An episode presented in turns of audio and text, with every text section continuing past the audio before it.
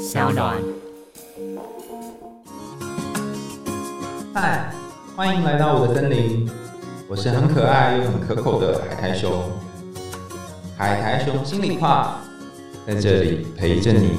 欢迎来到海苔熊心里话，我是海苔熊。在这个节目当中，我们会从童话故事谈起，再带入一些心理学知识，分析出你所没有听过的童话故事。感兴趣的你可以点选订阅，就能够轻松追踪节目哦。今天的来宾呢，跟上次一样哈，是东燕，他是一位研究童话多年，也是一位沙游治疗的心理师哈。但是他要来跟我们谈谈《绿野仙踪》这个故事。如果你和家人、朋友或是情人的关系有一些疏远，但是你又渴望回家，那么这一集的节目会很适合你哦。那诶，我们先请东燕跟大家打招呼好了。Hello，大家好，我是东燕。好，你是当初怎么会对这个故事有兴趣啊？嗯，对这个故事有兴趣，我是在啊有一次无意间看到一部电影，然后他他就是演着绿野仙踪的故事，然后我想说，哎，我小时候好像有看过这个故事，可是我已经忘了差不多了，所以我就 我就重新再把它拿出来读，然后读了一次、两次、三次之后，觉得哎，这个故事越读越有趣，哎，嗯。就像很多人可能忘了《绿野仙踪》这个故事，可是可能会记得，呃，里面有狮子啊，有稻草人啊，然后喜铁人、喜樵夫哈，那陶乐斯这样哈，大家会有一些依稀的印象，可是却不太记得发生什么事。所以现在我们就要跟以往一样哈，就带大家一起来读这个故事。大家可以找一个。你比较舒适的位置坐下来，然后如果你在捷运上或是在搭车，你可以调整比较好的一个姿势，然后让自己稍微放松一点，闭上眼睛。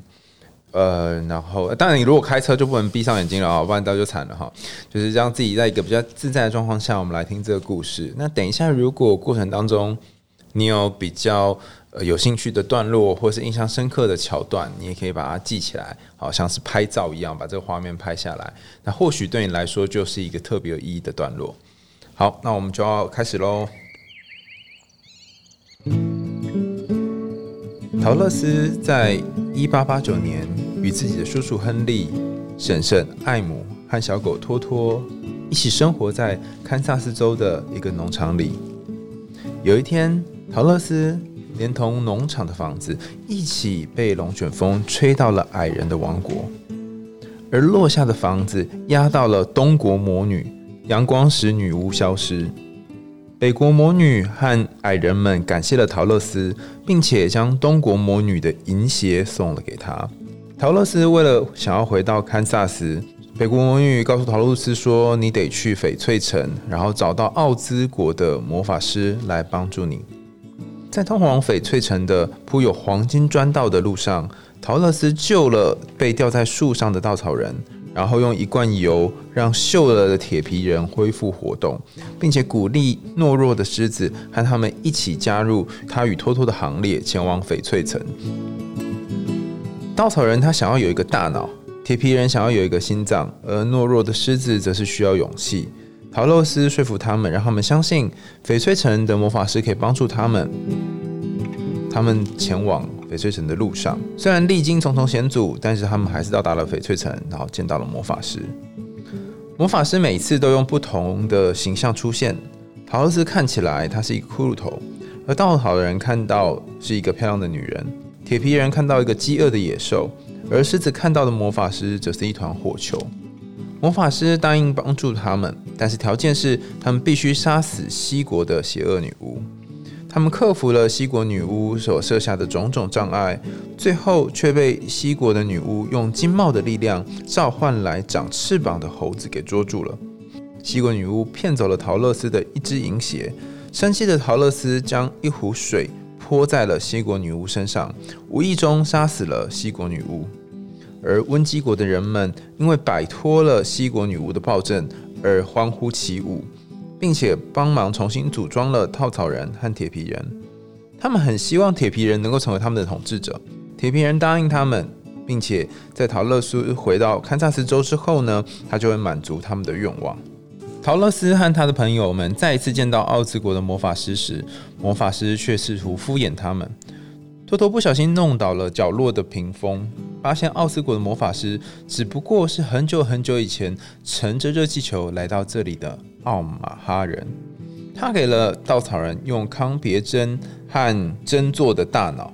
给了铁皮人一个用锯末丝绸做成的心，和狮子一种勇气的魔药。因为他们对于魔法师力量的信任，这些没有用的东西真的给予了他们各自想要的东西。为了帮助陶乐斯和托托回家，魔法师意识到他们必须乘着自己新的那个气球飞回去。于是，在最后一次出现翡翠城人民的面前之后呢，他委托稻草人凭借着大脑的力量代替他来统治翡翠城，而陶乐斯为了抓回托托，没能坐上热气球。绳子断了，然后魔法师独自坐着热气球飞走了。陶乐斯只得求助于有翅膀的猴子，然而他们无法飞过奥斯国的沙漠。而绿色络腮胡的士兵告诉他们，南国的女巫或许能够帮助他们。于是，他们同稻草人、铁皮人和狮子又一同踏上了旅途，前往南国魔女的所在地。在南国魔女的宫殿，他们受到了热烈的欢迎。女巫还告诉他，陶洛斯其实本来就拥有能够回家的力量。原来，陶洛斯穿的银鞋就可以带到他任何一处想去的地方。他含着眼泪拥抱他的朋友们。随后，他们被南国的女巫用金帽的力量送回了各自的领地。稻草人去了翡翠城，铁皮人去了西国，就是那个温基国。狮子回到了森林，金帽归还了给长翅膀猴子的王，使得他们不再受咒语的约束。陶乐斯和托托终于靠着银鞋回到了堪萨斯，一家人喜悦的团聚了。而银鞋在他回家飞行的路途当中却丢失了。好，这就是这个故事的内容。看起来有三段嘛，有一段是去找奥兹国的国王，然后啊有一段是打赢女巫，然后还有另外一段是去找南国的女巫帮忙，这样。对，那这个故事，呃，你觉得它主要想要告诉我们什么呢？嗯，如果我们呃看过童话故事，我们可以知道说，童话故事里面有一个很常见的结构哈，就是说故事的主角一开始就会遇到一个困境，然后这个困境就被解决，然后最后就会得到一个很正向的结局，像是狮子王啊，哦，或者是呃最近很热门的冰雪奇缘，或者是在前一段时间的黑魔女都是哈，这这些故事主角一定都会先遇到一个困境，然后这个就被解决了，然后大家就过着幸福快乐的日子。那童话故事其实是透过这种方式在呈现说，当这些故事出现了一些困境的时候，这些困境其实代表人类心理里面很很常见的一些心灵的现象，而且这些心灵现象是会阻碍人们成长的。在绿野仙踪的这个故事里面，第一个出现的一个最大的困境会是龙卷风。那我们就可以在更深一层的去思考，说龙卷风的这个东西到底它是要象征人类心灵的什么样的一个困境和现象？哈，我们可以想象啊，在一个一个地方，然后出现了一个龙卷风的时候，当龙卷风出现出现的时候，我们啊很多东西都会被卷入到这个龙卷风里面去，而而且是没有办法逃脱的。嗯。那我就在思考说，对于陶乐斯来说啊，这个龙卷风到底象征着什么，会让他觉得这里是这么的难以逃脱？嗯，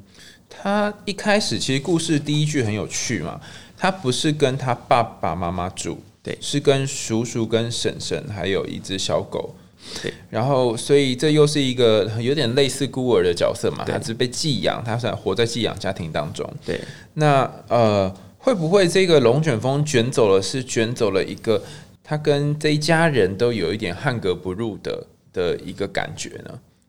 就是说，他其实不觉得他自己是这个家的人。是，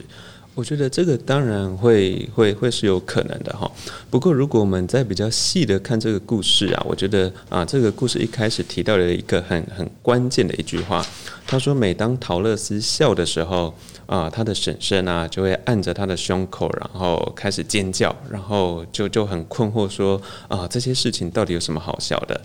然后他的啊叔叔呢，每天就是带着一个忧郁的脸，好像他他的一辈子都永远快乐不起来。我就在思考说，如果是陶乐斯啊，每天放学回家，我开开心心的回家，然后一踏到这个家里面的时候。我心里面的压力会有多大？因为面对着一个，我只要一笑，这个婶婶就会开始尖叫，或者是看到叔叔的脸的时候，啊，他的脸永远是垮的，然后好像一辈子都快乐不起来的时候。我会觉得，在这个家里生活是一件非常有压力的事情，而且我也觉得自己好像就踏入了一个情绪的漩涡里面，好像仿佛我的啊情绪都会被卷进他们的这种很很焦躁不安、忧郁的状态里面。所以，我就在思考说，这个龙卷风或许它它想要象征的是一种家庭里面的一种情绪漩涡吧。嗯。虽然刚刚故事里面没有念到，但是大家看原本原版的故事有看到，就是此陶乐斯跟他的呃叔叔婶婶其实相处起来是很辛苦的，然后看起来很糟糕的这个龙卷风把他们卷走，把他们分散，但也因为了这个龙卷风，陶乐斯才开始他一个新的探寻自我的旅程嘛。是，嗯，是。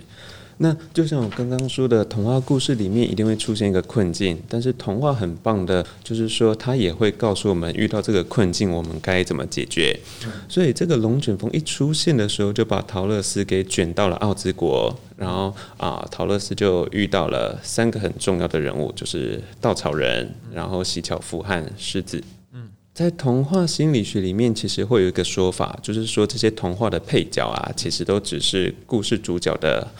某一个部分的人格，内心的一部分，就陶乐斯有一部分是狮子，有一部分是西樵夫，有一部分是稻草人，这样是是是，所以我们就可以把这三个配角啊都想象成是陶乐斯的一部分哈。这样讲其实还是蛮残酷的哈，因为 三个缺点都有。对，所以陶乐斯她就是一个没脑、没脑、没心又胆小的女孩。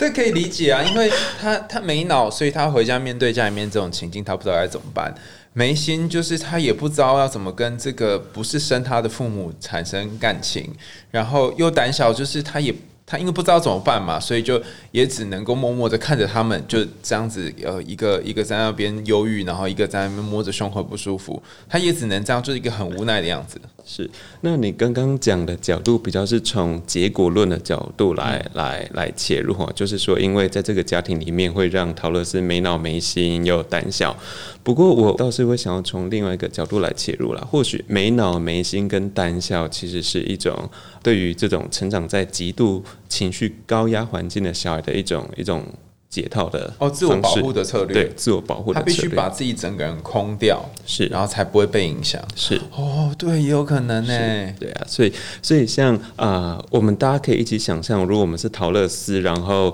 啊，住在这个这个呃叔叔婶婶的木屋里面，那当我们只要一笑一开心的时候，这个这个家庭里面仿佛就开始情绪爆炸了，然后啊，你的主要照顾者就尖叫了，我觉得这对于每个人来说，应该都会是很很很痛苦的。的一个情境吧，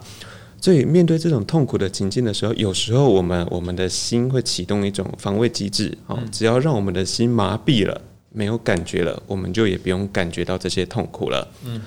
或者是说，呃，在临床的个案上面也可以看到，有一些这样子的孩子，他们的大脑也会启动另外一种防卫机制哦。所以就是说，当他们面对主要照顾者的失能，或者或者是主要照顾者的一些很高压的情绪的情绪化的教养的时候。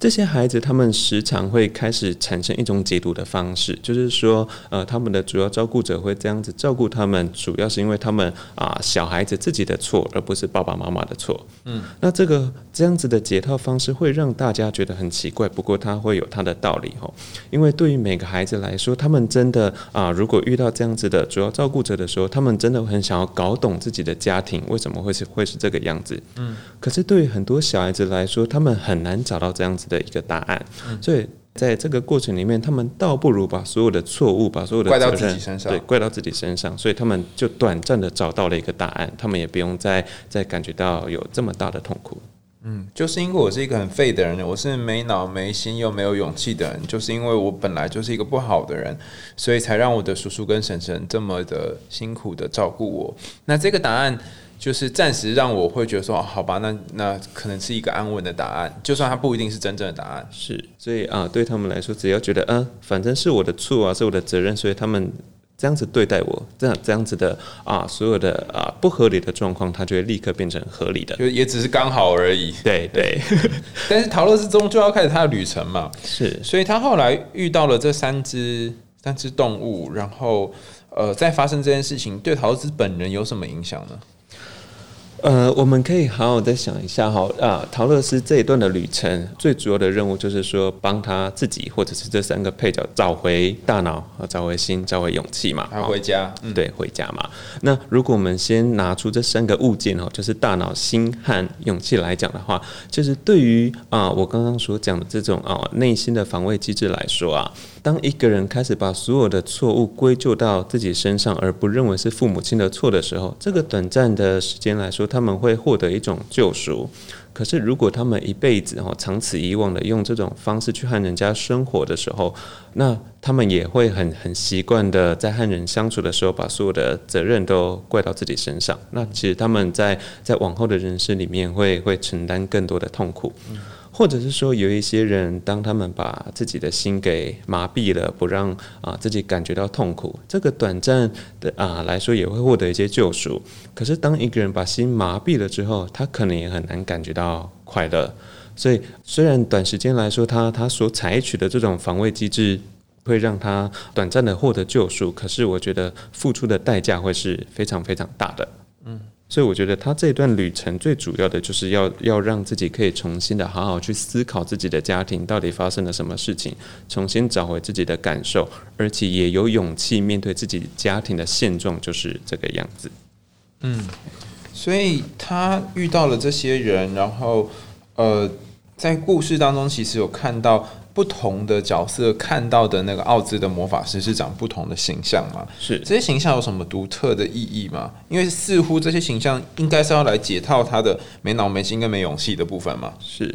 那呃，虽然奥兹啊，他呈现出的形象是千变万化的，很不同的，可是他好像给了大家一种很一致性的看法，就是说大家觉得他是万能的一个全能的一个魔法师，好像他任何事情都是可以办得到的。所以陶乐斯也想要啊，请求奥兹的帮忙带他回家哈。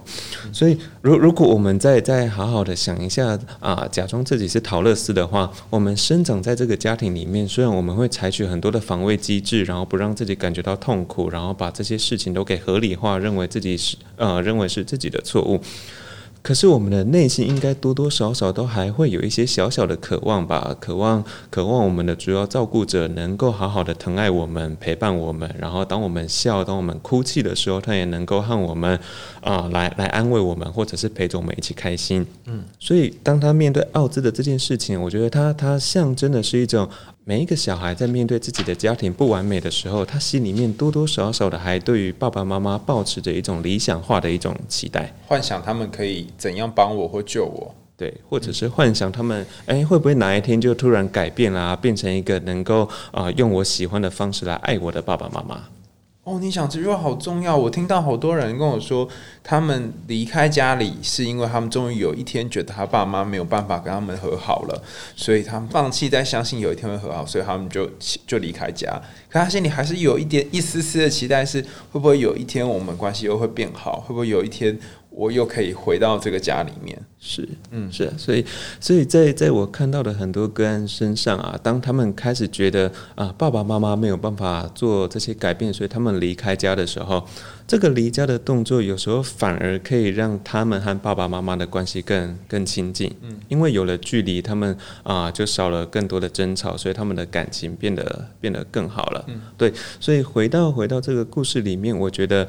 陶乐是真的要回家，他必须具备几个条件哦。一个是他找回他的大脑，找回他的心，找回他的勇气之外，他还要很勇敢的做幻灭的这个动作。那这个幻灭就指的就是说，他可以不再期待他的爸爸妈妈有一天可以改变，或者是他不再期待他的爸爸妈妈可以变成他自己想要的那个样子。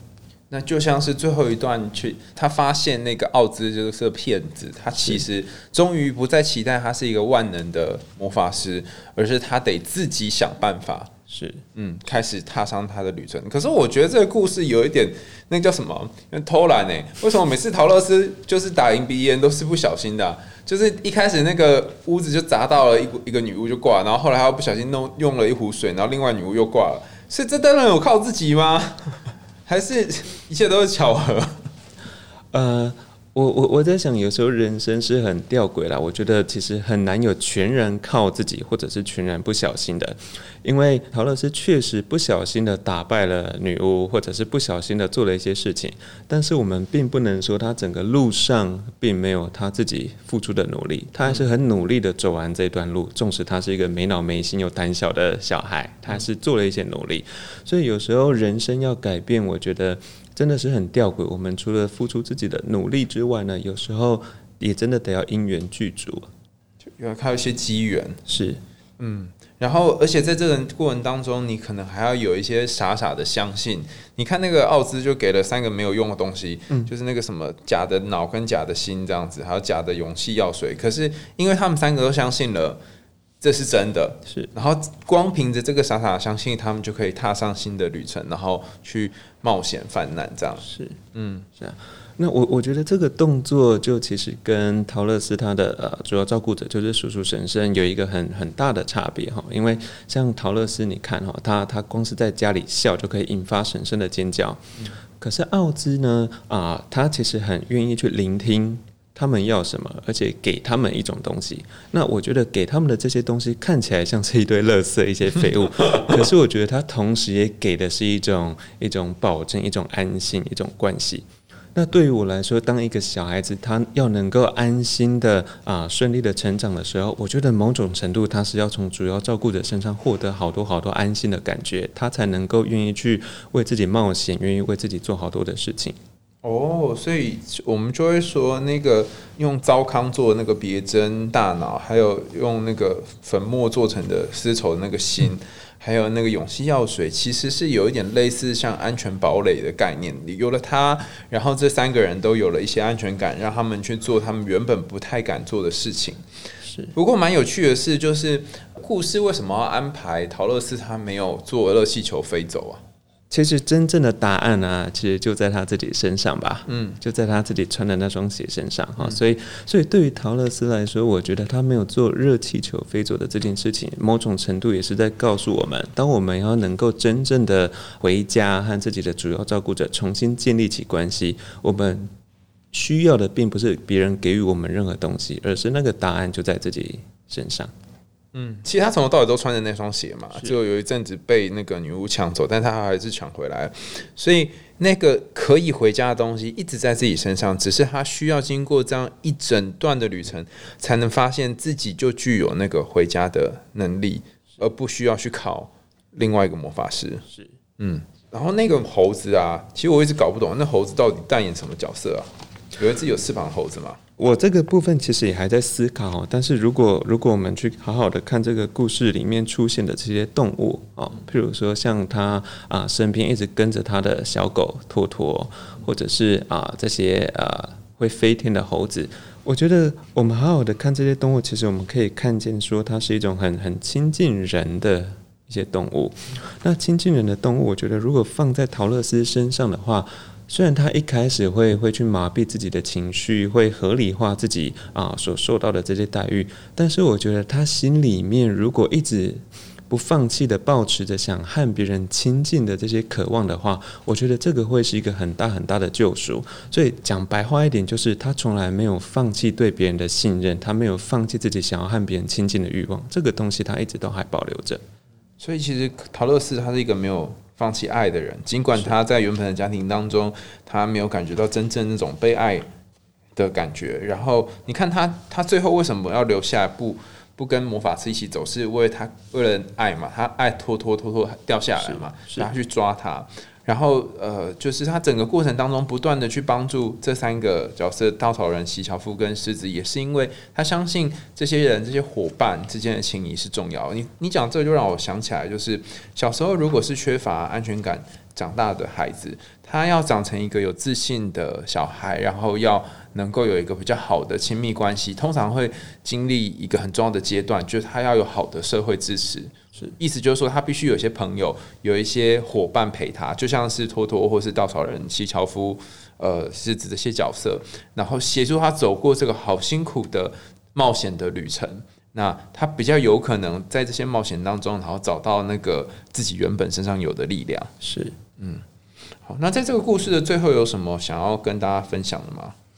我觉得很多人在面对要对自己的父母亲产生幻灭的这件事情，我觉得真的是是很难的哈。譬如说，举举一个简单的例子例子就好了。当我们要去正视自己的伴侣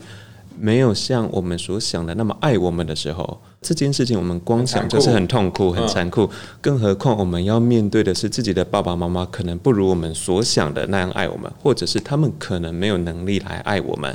我我我觉得这这真的是一件非常非常残酷的事情哈，但是啊，也是因为这样子，所以我们必须要啊开始学习我们怎么去爱自己，我们去做到父母亲没有办法对我们做，而我们可以对我们自己做的事情。那当我们能够做到爱自己的这件事情的时候，我们才能够超越父母亲带给我们的限制。当我们能够超越父母亲带给我们的限制的时候，我们才不会活在父母亲给我们的框框里面，我们才能够真正的去去活出自己，然后真正的去找到自己在在在这个社会或者是在在自己的生活中自己想要啊好好采取的，或者是好好站好的一个位置。嗯，我我会发现，就是其实你刚刚这样一讲，就想到陶乐斯他他在从头到尾都是。扮演着一个被陪伴也是陪伴人的角色，他陪伴的这些这呃稻草人席樵夫跟狮子去。让他们找回他们要的东西，所以有点像在旁边照顾着、看照他们，就像你说爱自己嘛。他爱这三个角色，也就是爱他自己内在的一部分，然后协助他们去去达成他们真正想要获得的那个那个东西。所以，我我在猜，或许当你开始把注意力放在自己的身上，就是这三个部分，然后去爱自己的时候，那个你原本就属于你在脚上的那个力量就会长出来。是，而且很多人在想爱自己的时候，他们会有一个误解，他们爱都只想爱自己的好。可是不要忘记，陶乐斯爱的是自己的缺陷，他爱的是这个没有脑的稻草人，没有没有心的洗脚夫，没有勇气的狮子。所以，其实真正的爱呢，其实不只是爱自己的好，也要接受自己的缺陷和限制。哦，你这样讲我就好感动哦。当我看到稻草人他是一个没有脑的稻草人的时候，我就我可能就跟他说，没关系，我不会因为你没有脑而抛弃你。哦，就是我看到一个没有勇气的狮子，我说我不会因为你没有勇气而把你丢下。我看到一个没有心的。呃，喜铁人，我就会跟他说，其实你，我知道你是很防卫，然后我不会因为你很防卫，然后就把你推得很远。我我们会我们会一起踏上旅程，所以这个接纳是很重要的一个过程。是是，嗯，好，那我们今天因为时间的关系哈，所以的故事大概只能讨论到这边。那下一次呢，我们在呃海苔熊信箱的部分呢，会回顾一个网友的来信哈，他也是谈到一些家庭跟。跟伴侣相处的部分，然后我们也可以试试看用这一个绿野仙踪的故事来回应他哈。那我们海苔熊心里话，下次见喽，拜拜，拜拜。